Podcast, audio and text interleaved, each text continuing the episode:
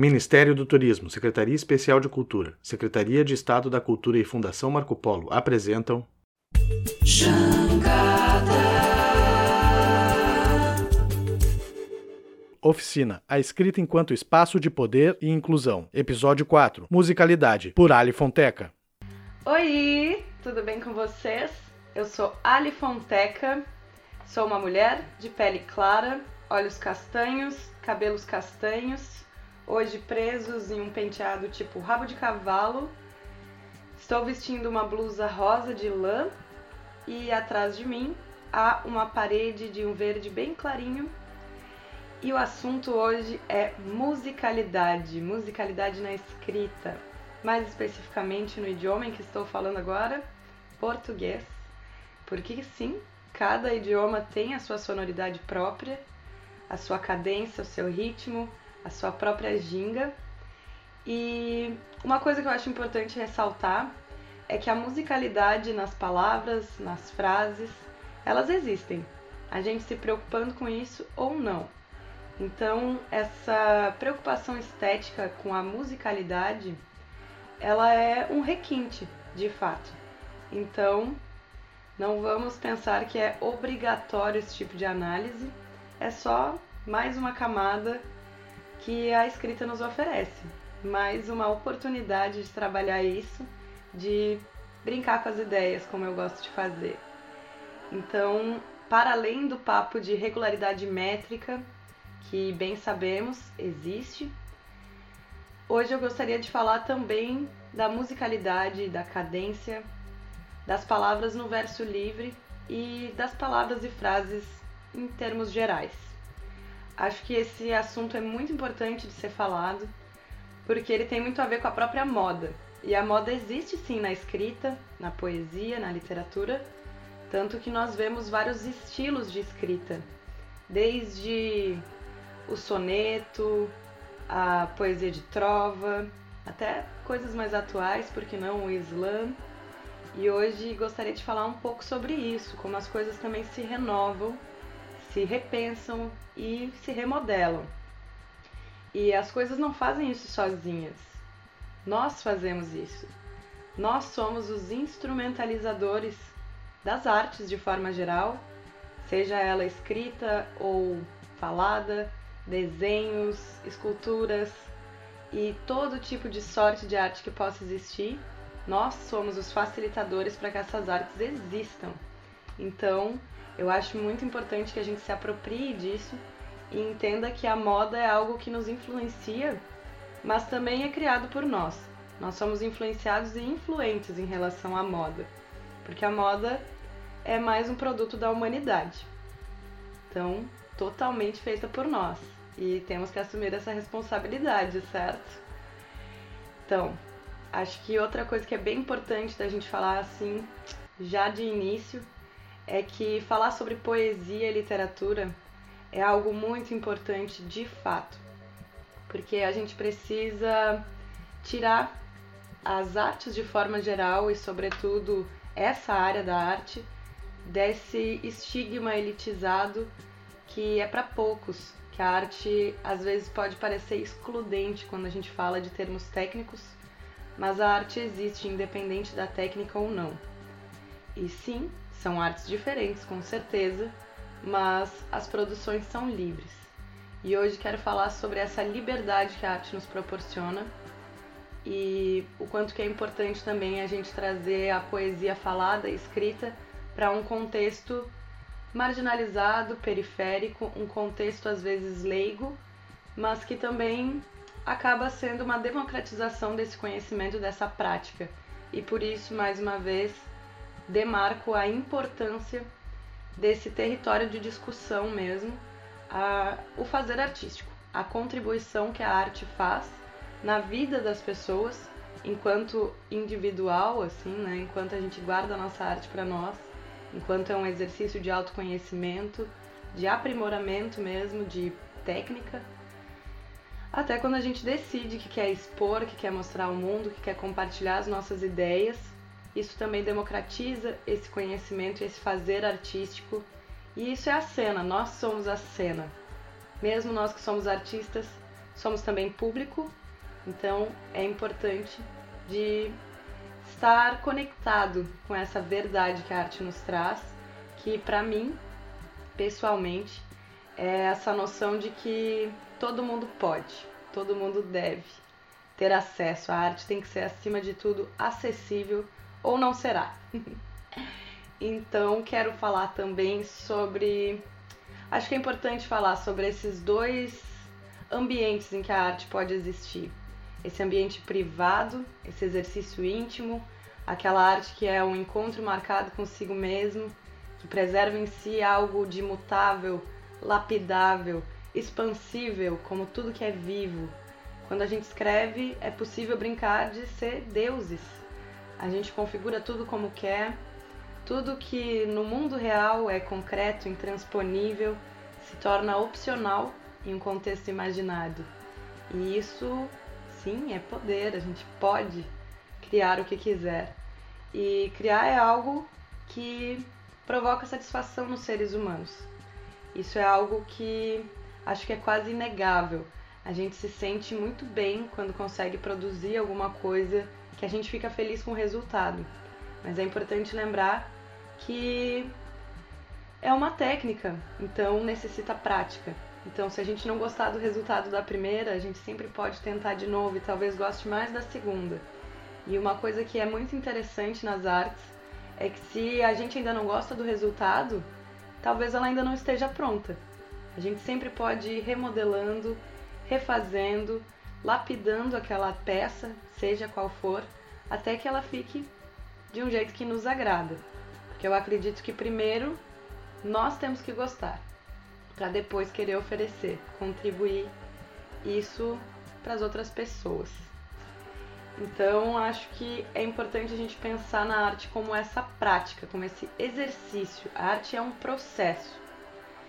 E sobre isso eu gostaria de comentar uma frase muito famosa de um fotógrafo e pintor chamado Chuck Close, que dizia, e talvez até polemicamente, que inspiração é para amadores. E Christoph Newman, um ilustrador, tem uma linha de raciocínio parecida e diz que a ideia precisa ser provocada e devemos estar disponíveis, prontos para executá-la. É preciso se apaixonar pelo processo artístico. Precisamos estar afinados com o exercício criativo. E é importante lembrar que isso acontece de diferentes formas para cada pessoa. Portanto, é preciso explorar esse processo em nós mesmos, para nós mesmos compreender o que, que nos inspira ou o que provoca nossa mente a criar. Às vezes, todas as angústias do bloqueio criativo sucumbem diante da oportunidade de brincar com as ideias.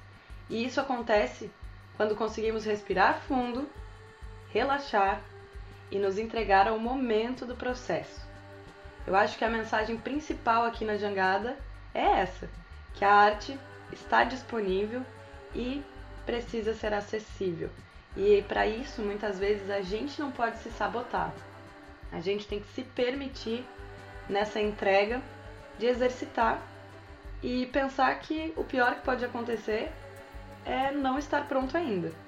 Então, não há ameaças no ramo das artes, principalmente enquanto elas ainda estão nessa esfera individual. Ela realmente é uma oportunidade para se desenvolver sozinho, ou acompanhado de si mesmo.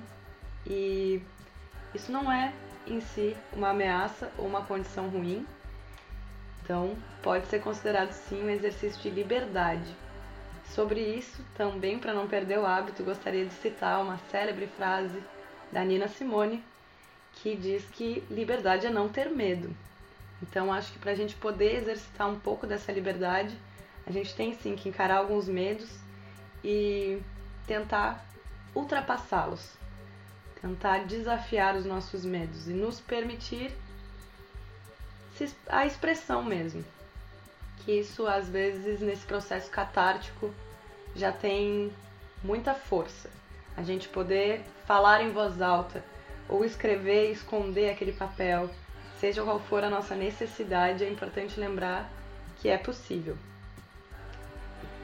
Então, eu costumo dizer nesse sentido, assim, que nem eu estava falando de inspiração, que a pior boa ideia possível é a que acontece no banho, quando eu não posso anotar ela.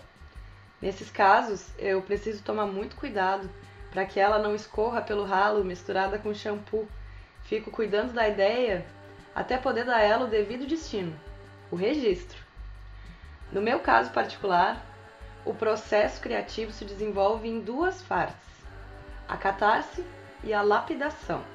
Esses nomes eu mesma inventei e atribuí a essas duas etapas.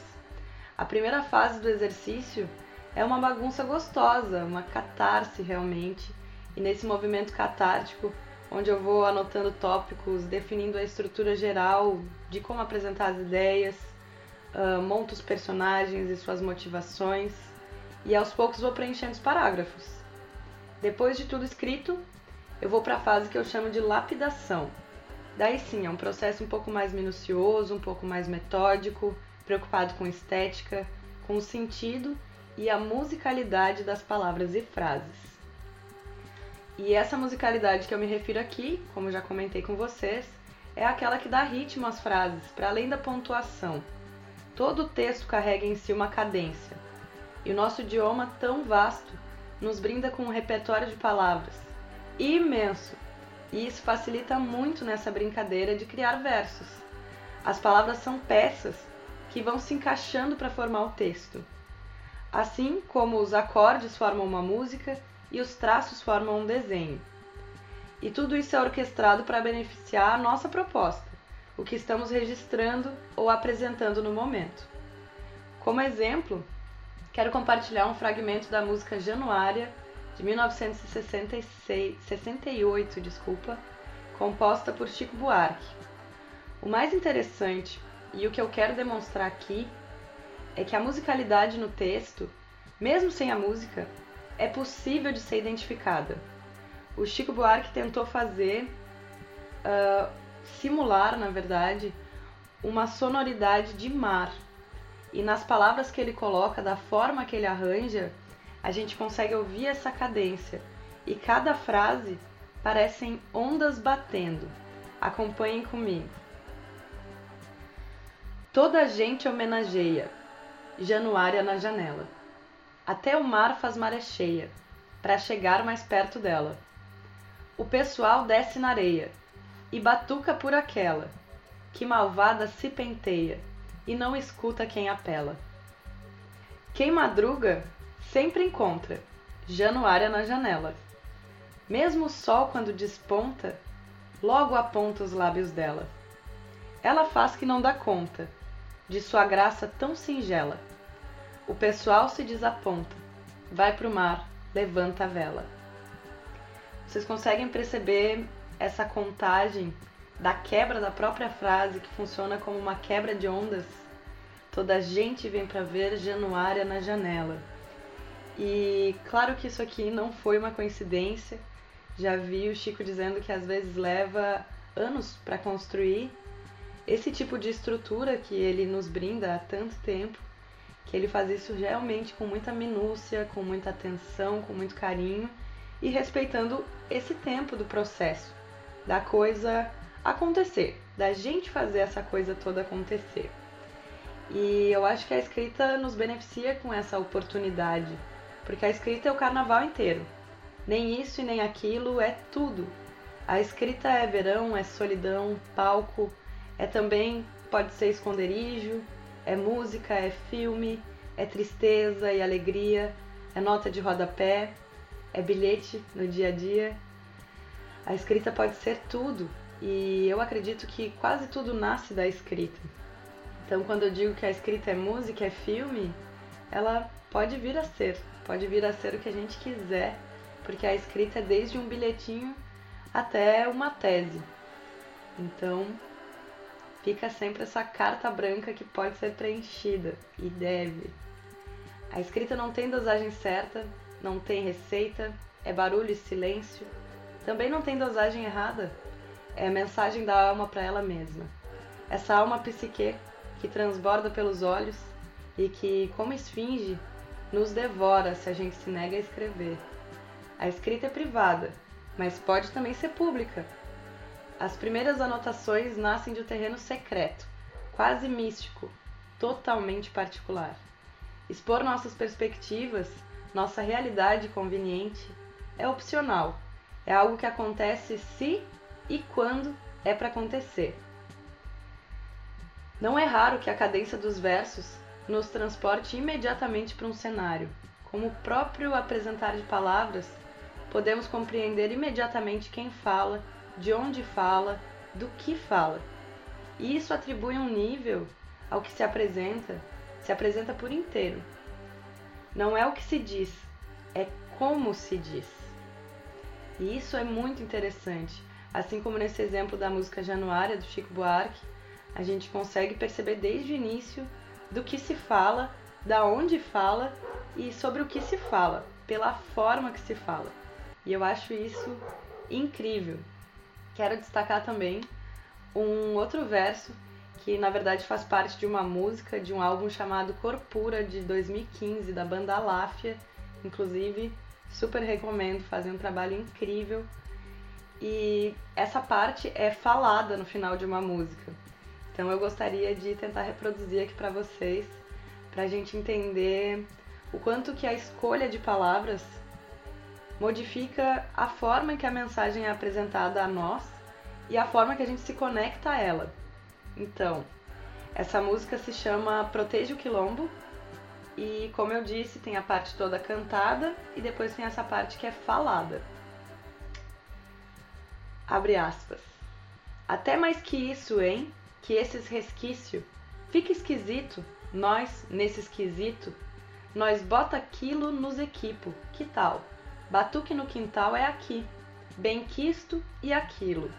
Dou bica quando quica quem não trinca, quiçá, se pá, minha bique na quina da esquina. Seus quincas, minhas tintas. Quieto, em quinhentos anos sem clero, fiz ecos, fiz quisila, sou zica, não me inquieto, vós não nego. Então, desde o início, assim, a gente percebe que a linguagem está cheia de gírias, tá com uma linguagem bem coloquial, direta e ao mesmo tempo extremamente potente, que nos fala exatamente, nos conta exatamente quem está falando, da onde está falando, sobre o que está falando e qual que é o sentimento dessa pessoa principalmente quando diz em 500 anos sem clero, fiz ecos, vós não nego. Eu acho essa parte belíssima, enfim, um trabalho excepcional desenvolvido e tá aí, né, para nos inspirar e nos motivar também ter essa voz e não negar a nossa voz. Então acho que isso só soma nessa mensagem aqui de hoje. Acho que é importante a gente falar também que no verso livre, que é o contrário da rima, do repente ou coisas desse tipo, no verso livre a gente pode inventar uma nova regra e usar ela. Existem algumas composições que são feitas levando em conta a sílaba tônica e a parte fonética realmente. E às vezes a gente pode fazer algumas brincadeiras inventadas. Eu inventei uma brincadeira e dela surgiu um poema em 2018 chamado Petúnia, no qual eu me pego quebrando esse ritmo, na verdade pontuando esse ritmo pela língua P, aliás, pela letra P. Então, o nome do poema é Petúnia e começa assim: No parapeito do prédio mais alto, percebo a pesada presença de Petúnia pálpebras minhas se espacatam para não perdê-la. Peito e dorso, expostos apenas para poucos postes parasitas, a postura imponente de princesa me parece tão oposta. Palavras precipitadas salpicam meus pensamentos. Ela é pássaro para pairar pela metrópole? Ela é pássaro para pairar pela metrópole? E percebam que cada vez que aparece esse P, parece que ele impulsiona novamente o ritmo no parapeito do prédio mais alto. Perceba a pesada presença de Petúnia. Isso é mais uma forma de brincar com as ideias, com as palavras, com as frases e brincar com essas peças que são as palavras do nosso idioma. Às vezes é interessante da gente pensar por que escolhemos determinada palavra e não outra, sendo que temos tantos sinônimos, tantas formas de, de alcançar essa ideia para outras pessoas.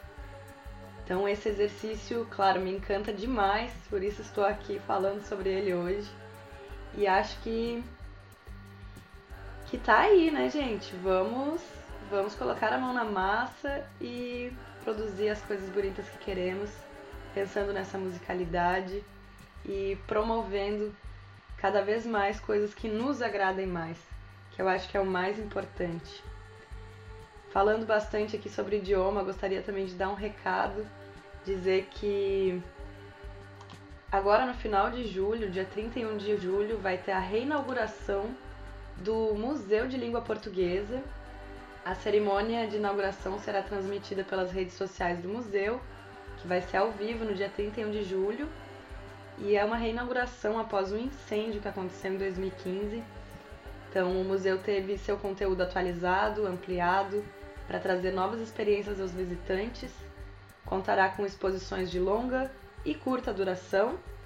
O museu foi concebido também com recursos de acessibilidade física e de conteúdo. E acho que é interessante assim da gente pensar que foi um dos primeiros museus do mundo totalmente dedicados a um idioma e é instalado na cidade com o maior número de falantes de português do mundo, São Paulo. O museu se localiza na Estação da Luz e em breve vai estar aberto para visitações também, uh, claro, respeitando todas as medidas de segurança. Então se informem por lá e tem também visitas virtuais. Então fica o convite. E é isso, gente. Vamos fazer cultura, vamos consumir cultura, apreciar o nosso idioma, se apropriar dele para que ele sirva a nós, para que a gente possa pegar toda essa infinidade de pecinhas e montar sempre algo que nos agrade, que nos complemente e que nos alivie, que nos faça feliz. Porque eu acho que sim, a arte serve para isso, para a gente embelezar o mundo e se encontrar, se encontrar num estado de graça. Com isso, me despeço de vocês. Quero agradecer por todo o carinho e por todos os feedbacks que temos recebido nas nossas oficinas. E, claro, estender o convite para a próxima oficina, que vai ser com Marcos Lima. E Ai, gente, é uma satisfação imensa estar produzindo esse trabalho com vocês e para vocês. Então, nos sigam nas redes sociais. Também precisamos muito do apoio de vocês, dessa participação. Indiquem para quem vocês acham que podem gostar desse, desse conteúdo e comentem bastante. Estamos aqui todos nos desafiando bastante. Eu mesma não tenho muita intimidade com vídeo, então, estou aqui tentando, me desafiando e também ultrapassando minhas barreiras, tentando ultrapassar meus medos, meus receios. E com certeza tudo fica muito mais fácil recebendo esse carinho de vocês. Então é isso, até a próxima. Grande beijo e não percam a próxima oficina sobre acessibilidade e inclusão nas artes com o querido Marcos Lima do Histórias de Cego. Beijos! Jangada.